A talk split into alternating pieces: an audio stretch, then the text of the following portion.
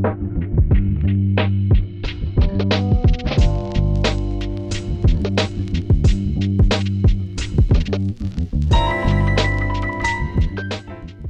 привет! Мы находимся в студии Red Barn, и вы слушаете «Жилищный фонд» — подкаст о культурной истории дома. В нем мы будем разбираться, где жили люди разных эпох, откуда взялся уют и как менялось наше представление о месте, где мы проводим большую часть нашей жизни. Меня зовут Александр Дединкин, я искусствовед, а со мной в студии прекрасный архитектор и урбанист Елена Пудова. Всем привет! Вместе мы проследим за культурной, исторической, бытовой и архитектурной историей дома, от дворца до шалаша.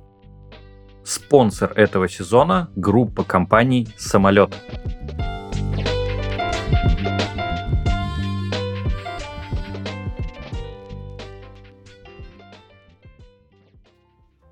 Итак, мои дорогие, у нас сегодня с вами очень интересная тема, такая историческая, очень важная. Тема наша – как жилье становится собственностью. Да, мы поговорим сегодня про собственность, но не с такой классической юридической точки зрения.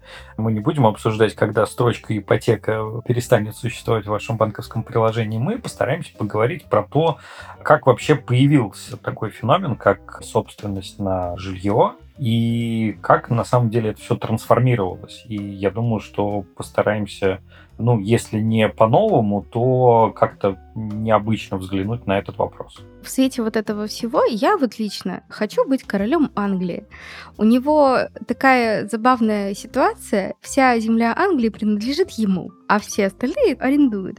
Вот я хочу быть королем Англии, ну, как минимум королевой. А, ну, ты же понимаешь, что пример с королем Англии это такая, ну, скорее номинальная традиция, нежели действительное владение землей понятно, что этим правом э, ну, нынешний король э, Карл III никогда не сможет воспользоваться. А, но при этом у него есть определенное количество действительно его там поместьй, дворцов и так далее. В России, кстати, примерно так же же было на протяжении долгого времени. Вся земля была распределена между достаточно узким кругом людей. И даже вот э, такая дворянская собственность на землю, она появилась достаточно недавно, между прочим. Но это ты в разрезе нашей страны или в разрезе всего мира говоришь?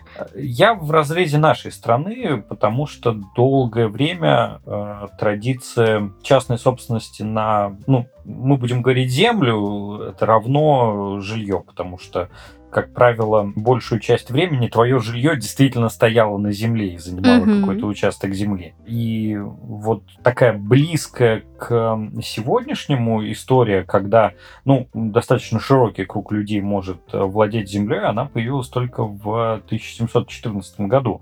То есть в исторической перспективе это достаточно недавно, когда был принят э, указ о единонаследии, и он приравнивал вот сейчас такие слова из шестого класса истории вспоминаем, он приравнивал поместье к вотчинам.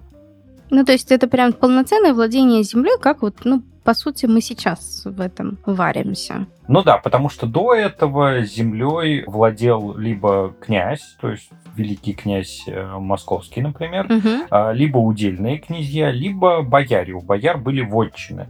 А, это те наделы земли, которые им отдавались навсегда, и вотчины могли передаваться. А у всех остальных были поместья, и вот эти поместья, это как раз как в Англии было. Они принадлежали великому князю, но помещик э, являлся по-современному оператором этой земли, то есть он там как-то ею распоряжался. Угу. И вот э, помещичье дворянство, э, собственно, люди, которые смогли передавать свою землю, по наследству, оно появилось фактически только в 1714 году, то есть чуть больше 300 лет назад. По меркам истории нашей страны это достаточно недавно. Ну, по сути, да. И позже, там, в течение всего XVIII века, э, разрешения на владение землей, они все расширялись и расширялись. И там уже в конце даже совершенно разные люди, там, купечество и даже государственные крестьяне смогли владеть землей. И это, кстати, еще было до отмены крепостного права, поэтому это достаточно такая прогрессивная история. Ты знаешь, если сейчас вот вернуться в нашу современность, а, у нас есть замечательный портал, он называется Росреестр, и там есть а, карта нашей необъятной. И если вы вдруг является лендлордом, да, владельцем земли, можно открыть эту карту и посмотреть свой участочек земли. Но там есть такая особенность, ну и вообще, в принципе. То есть есть земельные участки, которые принадлежат кому-то, ну, то есть тебе, мне, горбольница номер три, под кладбище, еще под какие-то вещи, да, там, под парк, еще что-то. Они прошли процедуру межевания, да, то есть там целый проект был, там mm-hmm. это все очень сложно, дорого, долго. А есть земля, которая как бы не размежована. Знаешь, как профессиональный жаргонизм называет эту землю? Ну? Не Это забавно. У нас есть много достаточно нерасчлененной земли, даже внутри там, и Питера, и Москвы, и крупных городов, внутри границы. Что же говорить, так скажем, за границами городов. Очень много земли, которая никому не, якобы никому не принадлежит, но на самом деле она, естественно, в владении Российской Федерации. Вот как раз-таки, э, если мы будем говорить про собственность, да. И самого интересного, э, вот этот Росреестр, вот эта карта, она обновляется, ну, грубо говоря, почти круглосуточно. Потому что в какой-то момент где-то там в Якутии э, что-нибудь появился новый участочки, ее обновили, где-нибудь там в Калининграде обновили, там под Москвой, под Питером, и она постоянно обновляется. И там постоянно что-то меняется. Из э, интересного, я где-то лет пять назад работала с этой картой очень плотно. Ну так, по работе получилось. Мы там ну, смотрим, территорию. И у нас целое садовое товарищество уехало на реку Урал. То есть оно такое раз там в какой-то момент, там, три секунды, хоп, и оно такое на Урале. Это там баг эти... какой-то? Ну, баг, да. Ну, конечно. Тот, кто обновлял, там случайно, там, знаешь, это, как говорится, я нажала, ой, все пропало. Ну, mm. там это, оно повисело где-то, не знаю, недельки две, потом его, естественно, починили. Но забавность вот такая тоже можно увидеть.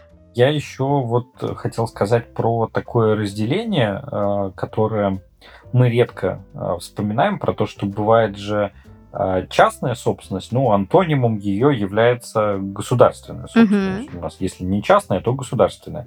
Но есть еще такое понятие, как личная собственность. И это достаточно интересная тема, потому что личная и частная собственность, они разделялись, например, в Советской России и у нас были личные приусадебные участки, то есть личная собственность угу. граждан, но частной собственности в Советском Союзе не было.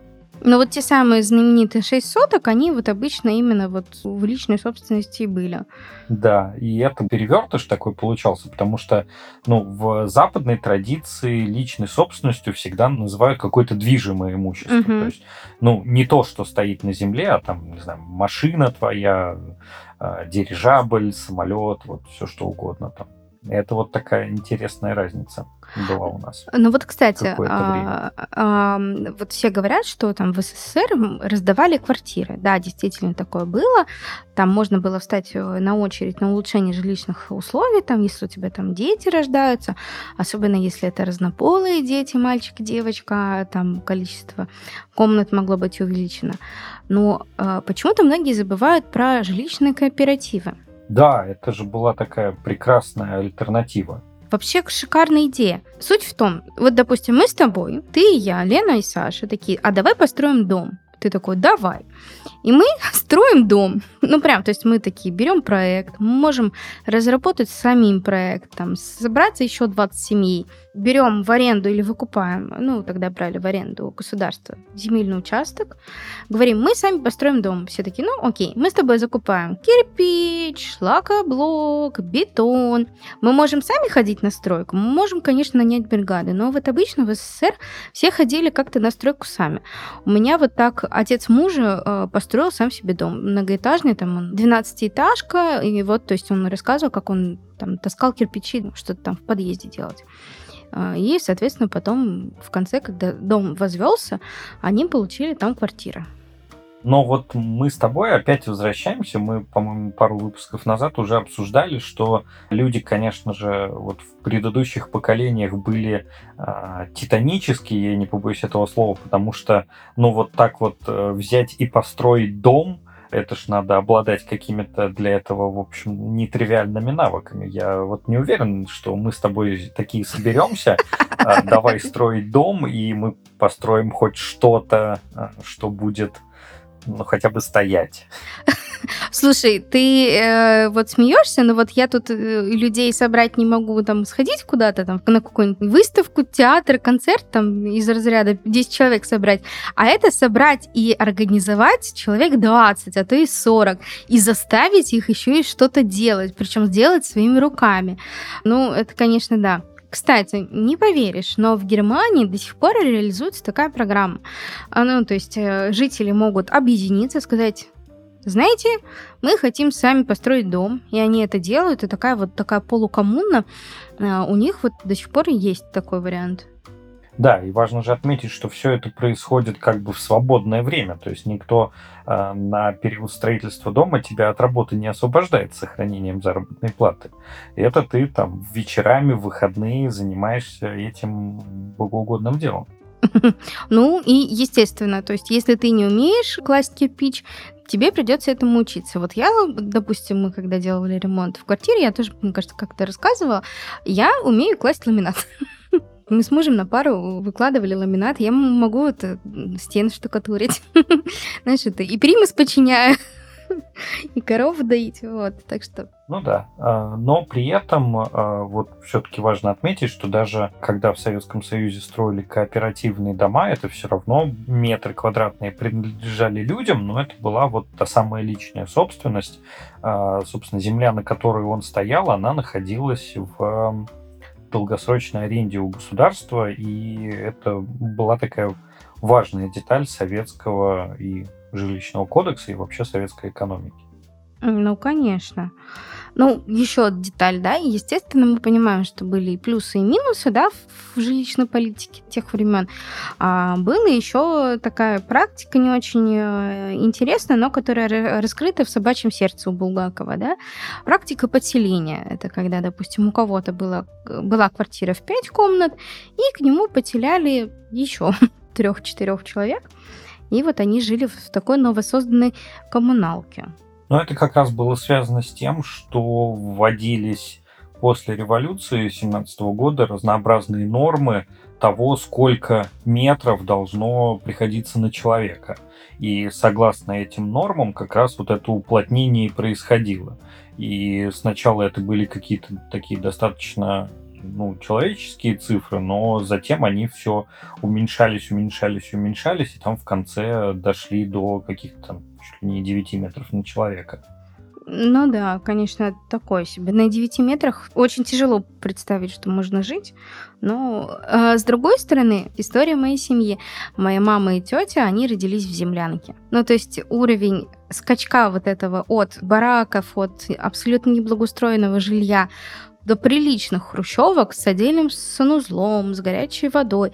Это просто, ну, это гигантский скачок. Это прям скачок через Мариинскую впадину. Да, и причем этот скачок же не единственный был. А, собственно, в 90-м году восстановился в нашей стране институт э, частной собственности, и мы, получается, вот буквально там за два поколения скакнули ого-го как далеко, и теперь у нас у всех квартиры приватизированы, это значит, что нам принадлежит и какой-то участок земли под ними, и всякое вот то, с чего ты начала, выделение территории под дом, организация ТСЖ, это все идет от, оттуда, от того, что у нас снова появилась именно частная собственность. Ну да, но вот, допустим, в нашем многоэтажном доме до сих пор есть муниципальная квартира. Э, как это было реализовано? То есть, э, я повторюсь, я живу в новостройке.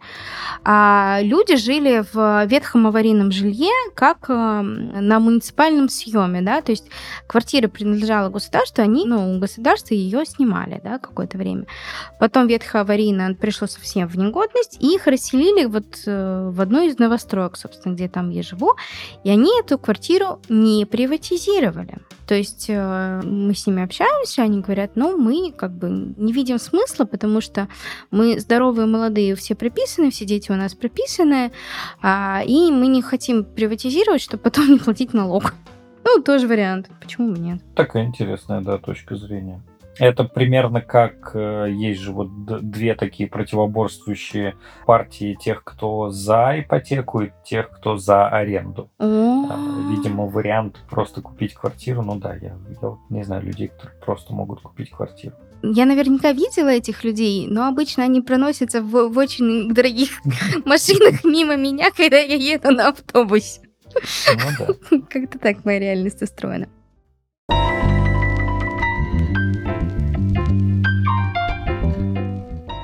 Покупка квартиры – это серьезное приобретение. Человек принимает решение, копит на первоначальный взнос, после чего изучает рынок. Ему предстоит выбрать район, застройщика и понять, какое жилье хочется купить. Сделать правильный выбор помогает насмотренность. Как правило, до покупки человек смотрит не одну квартиру и уже после этого принимает решение. Самолет изучает путь своих клиентов и знает, как сделать его комфортнее. Например, организовывает бесплатные экскурсии по своим жилым комплексам. Записаться на нее можно онлайн, выбрать интересующий проект, дату, время и тип встречи. Менеджер подробно проконсультирует вас по особенностям ЖК и проведет экскурсию в шоуруме. Там вы сможете посмотреть типовую квартиру комплекса со всей мебелью и декором и оценить удобство планировки вживую.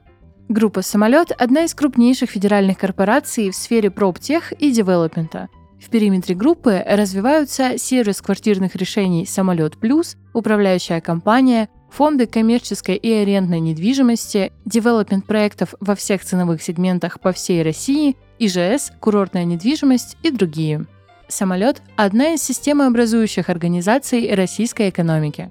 Группа занимает первое место в России по объемам текущего строительства, имеет представительство в более чем 200 городах России и стран СНГ и штат около 17 тысяч сотрудников – Миссия компании – создавать новое качество жизни в современных городских кварталах и сохранять людям самый ценный ресурс – время. Узнать подробнее о самолете и выбрать квартиру своей мечты можно по ссылке в описании.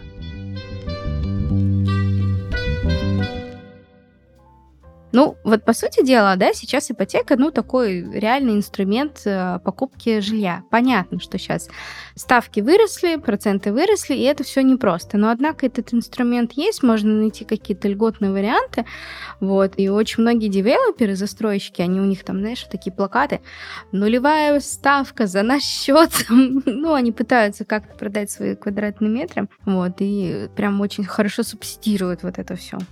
Ну да. Ну, еще хочется отметить, что ситуация у нас, в общем, достаточно хорошая и вольготная, потому что, а, ну, например, у нашего самого а, любимого теперь соседа у Китая частная собственность, которая также и дает право наследования этой частной собственности, появилась а, только в 2007 году. То есть буквально недавно. И при этом она до сих пор э, исключает э, частную собственность на землю. Угу. То есть ты можешь владеть квартирой, но не можешь владеть э, землей. Угу. Вот, поэтому у нас, в общем, хорошие условия. Ну, слушай, если еще рассмотреть, ну, посравнивать нашу великую необъятную Россию с другими странами, у нас, в принципе, количество именно собственников достаточно неплохое по проценту, да, то есть съемом у нас, ну, не так много людей э, увлекаются, у нас как-то, знаешь, это вот как была американская мечта, да, в, там, в 50-х годах, там, загородный, ну, дом в пригороде, машина, жена, домохозяйка. А, то есть у нас прям цель для многих это именно покупка недвижимости. В других странах другой менталитет, то есть для них вообще норм жить на съеме всю жизнь.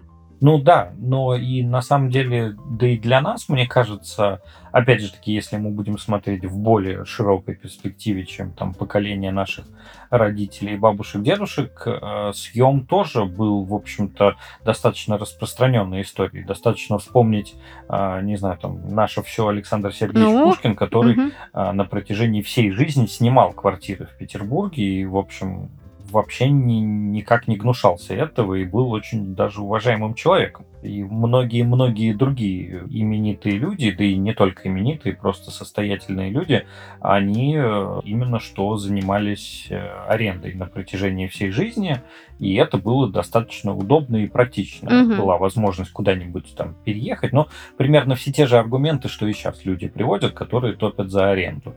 А за то, что ты не привязан к какому-то месту, ты можешь сорваться, куда-то переехать, там стала твоя жизнь получше, ты получше себе что-то снял, стало похуже, ну, снял что-то похуже. Ну, опять-таки, можем замахнуться на наших великих, да? А, у нас есть зимние дворцы, да, у наших императоров, у нас есть летние дворцы. То есть они имели такое переменное место жительства просто потому, что им климат, ну, там, вот, где был летний дворец, подходил лучше летом. То есть это бы обычно на лоне природы, рядом с водоемом, да, то есть где ты можешь там прогуливаться среди цветов и вот это вот все, там на охоту ездить. А Зимний дворец — это центр города, это административный центр, куда к тебе все чиновники в очередь, и вот это вот все происходит. Ну да, но это у них все-таки было в собственности, а большинство людей все то же самое себе устраивали только на условиях аренды. Ну да. Ну вот смотри, даже вот у нас в современной России есть такое понятие, как дача или как после появления бразильских сериалов некоторые называют ее фазенды. У нас э, в практике, ну, по крайней мере, в моем родном городе, городе Магнитогорске, у нас очень много рядом садовых товариществ, и там люди уезжают прямо на все лето. То есть они берут всю семью с детьми, с собаками, рыбками, кошками, хомяками и уезжают на все лето, и все, они там живут э, прекрасно себе на лоне роз, э, цветущего гороха и малины. А потом зимой возвращаются в город. Ну, это такая, мне кажется, очень душевный ритм жизни. Ну, я просто не рассказываю, что в 90-х там люди на картофельных полях, знаешь, так это в позе определенной э, пропалывали там эти гектары этой картошки. Ну, это время такое было непростое. Ну да. Вот смотри, ты сейчас живешь в своей собственной квартире или на съеме? Я в своей собственной, причем я даже уже ипотеку выплатил, поэтому она теперь точно моя. Точно моя. Поздравляю с выплаченной ипотекой. Мне кажется, это праздник души и тела. Вот если про ипотеку говорить, мне кажется, у нас все равно уже складывается такая традиция, как раз которая отличается от, э, например, там западноевропейской и американской традиции, что у нас ипотека все-таки, ну, мне кажется, что в большинстве случаев, то, то есть как бы их больше половины, это на какой-то там обозримый срок. То есть люди не на всю жизнь берут ипотеку, а на какой-то, ну там, на 10 лет, например, на 12 лет. Угу. С тем, чтобы когда-то эта ипотека перестала существовать в их жизни, в отличие, там, например, от а, людей в западных странах, которые спокойно могут там огромную ипотеку чуть ли не на всю жизнь взять и и спокойно жить. Ну да, тоже такой момент. Ну вот, кстати, смотри, если мы э, вернемся во времена СССР, мне мама рассказывала, то есть меня еще не было, э, что когда я родилась, они стояли на очереди на квартиру, э, когда я родилась, их продвинули в очередь чуть-чуть вперед. То есть у них там условно был какой-то номер, ну, очередность. Вот. То есть ты добавила им немного да. очков в этом соревновании. Да. да. А, и тоже рассказывали, что если бы я родилась мальчиком, то им бы дали еще дополнительную комнату. Ну, то, что у меня старшая сестра, а разнополых детей, ну, считалось, что им нужны две разных комнаты. Mm-hmm. Да-да-да-да. Я еще знаю, что ну, в Магнитогорске очень было много вредных производств. Ну, там, металлурги, доменщики. Ну, то есть это прям такая тяжелая, очень нервная и э, здоровье затратная работа. И туда люди шли целенаправленно, чтобы пройти быстрее по очереди на квартиры. Потому что если ты работаешь на вредном производстве, у тебя вот эта вот очередь двигается гораздо быстрее. Mm, это прикольно, да. Ну, в смысле, наверное, это не очень прикольно для людей, но прикольный такой хак системы. Ну, мне кажется, еще нужно сказать э, про такую немаловажную вещь, как э, обмен квартир, который существовал в Советском Союзе. Э, сейчас-то у нас как-то не возникает вопросов, собственно, чтобы улучшить свои жилищные условия, нужно просто продать свою квартиру и купить другую. Oh. В Советском Союзе, так как не было рынка Э, жилой недвижимости, это все сопровождалось определенными трудностями и сложностями. Это, знаешь, это как в «Мастере и Маргарите». Вот не помню точно цитату, где там Свита Воланда там нашла вот эту вот квартиру, которая преобразовалась там из маленькой коморки, потом поделилась на двухкомнатную, потом трехкомнатную. То есть это даже почему бы и нет.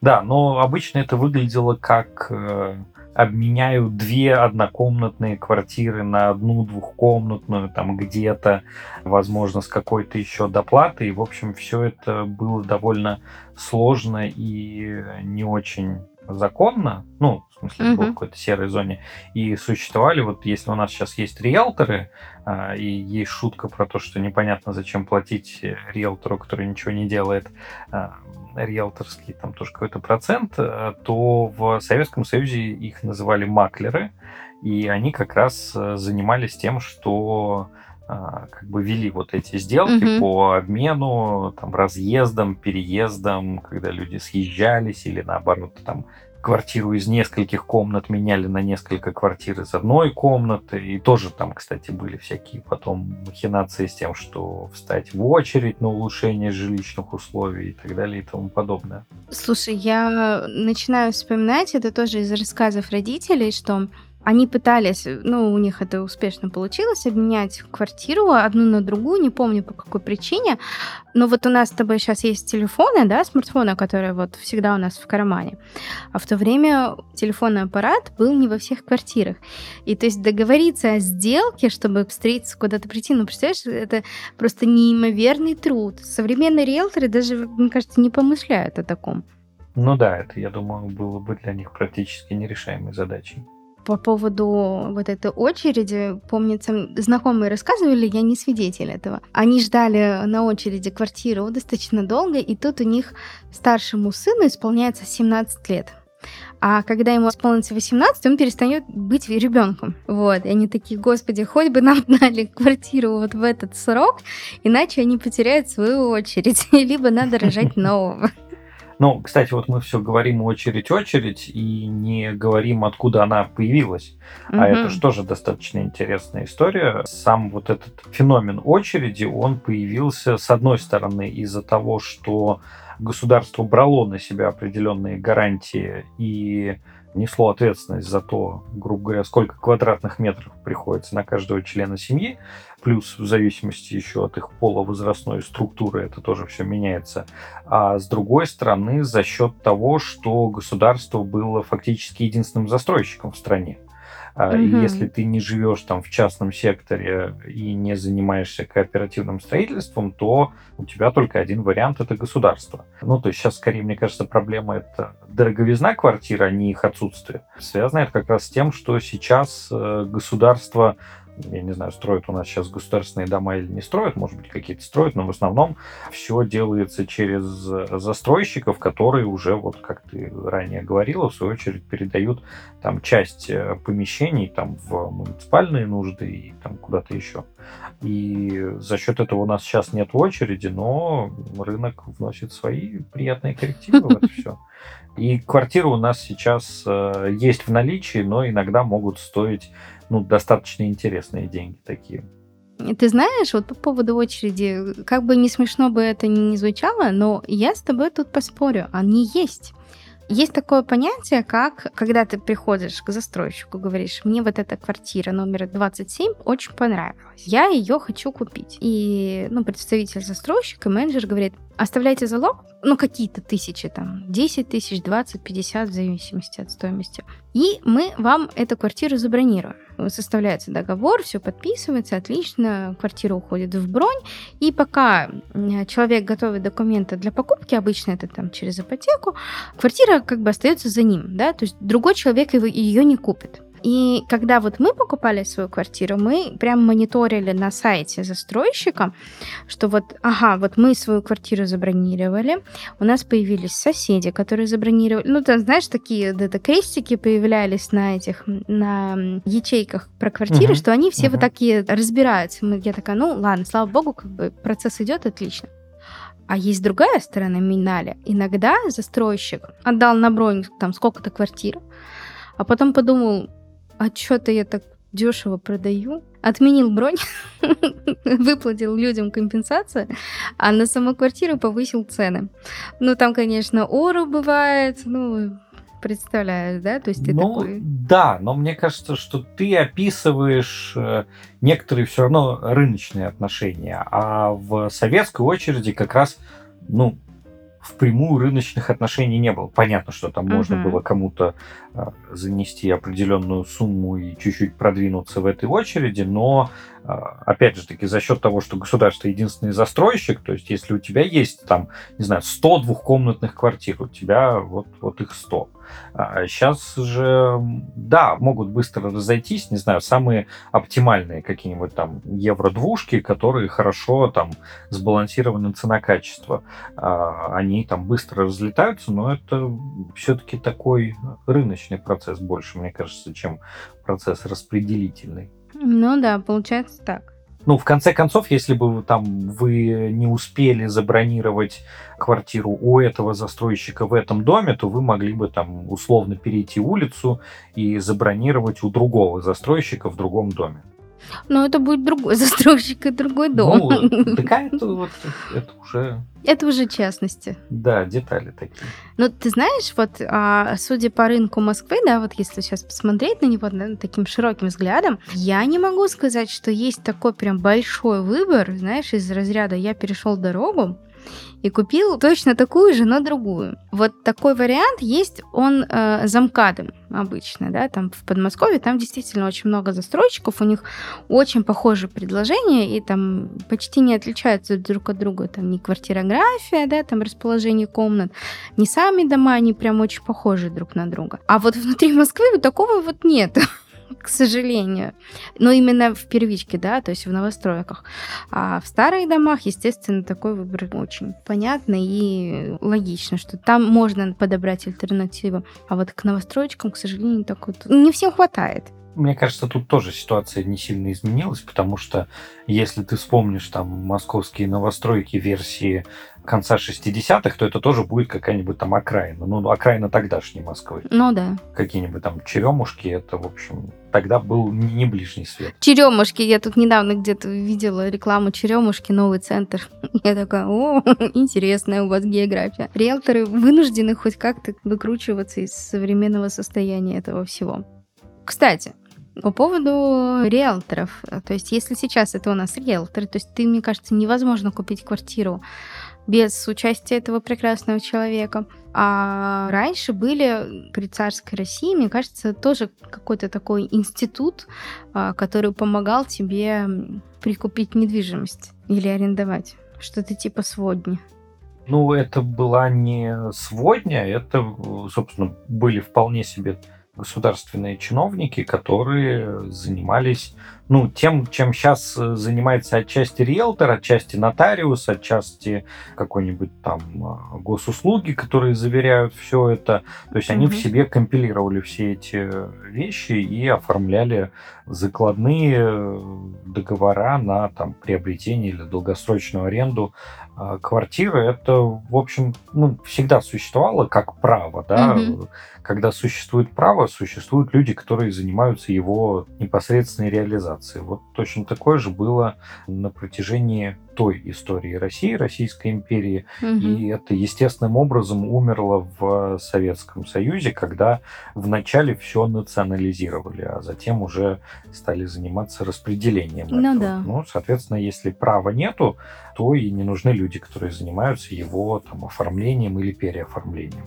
Зато сейчас так хорошо, знаешь, в госуслугах нажимаешь на кнопочку, там подгружаешь автоматически все эти документы и такая, вам выдана собственность. Буквально там три секунды. Да, это, это очень, очень удобно. Очень удобно. Я думаю, что в таких разговорах, как про э, частную собственность, и вот как мы говорили про э, виды и типы квартир, важно помнить, насколько мы сейчас э, живем Э, в качественно лучших условиях, чем наши предки. И когда хочется пожаловаться на что-нибудь, надо вспомнить, что э, ты жалуешься на то, что у тебя недостаток возможностей. А когда-нибудь там лет 40-50 назад э, э, был не недостаток, а полное отсутствие некоторых возможностей. И вот возможности иметь в собственности там либо квартиру, либо какой-то ее кусочек, это, в общем, важная такая интересная характеристика нашей современности благодаря современным технологиям это все становится достаточно а, быстро и прозрачно. Ну и плюс сейчас выбор многообразен настолько, в том числе и по предложениям по кредитам, ипотекам. И даже можно, мне кажется, кооператив возродить, что заиметь хоть какую-то собственность, в принципе, вполне себе можно. Единственное, что это будет дороговато, конечно, такие горькие-горькие слезы, но Судя по рынку недвижимости, как быстро они, лоты вот эти продаваемые, уходят с продажи, я думаю, у нас достаточно все оживленно, и это хорошо.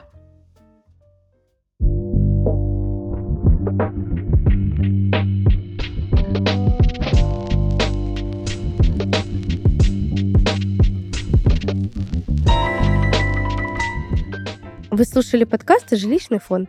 Подписывайтесь на нас на всех платформах для прослушивания подкастов. Увидимся на следующей неделе. Пока-пока. Пока-пока.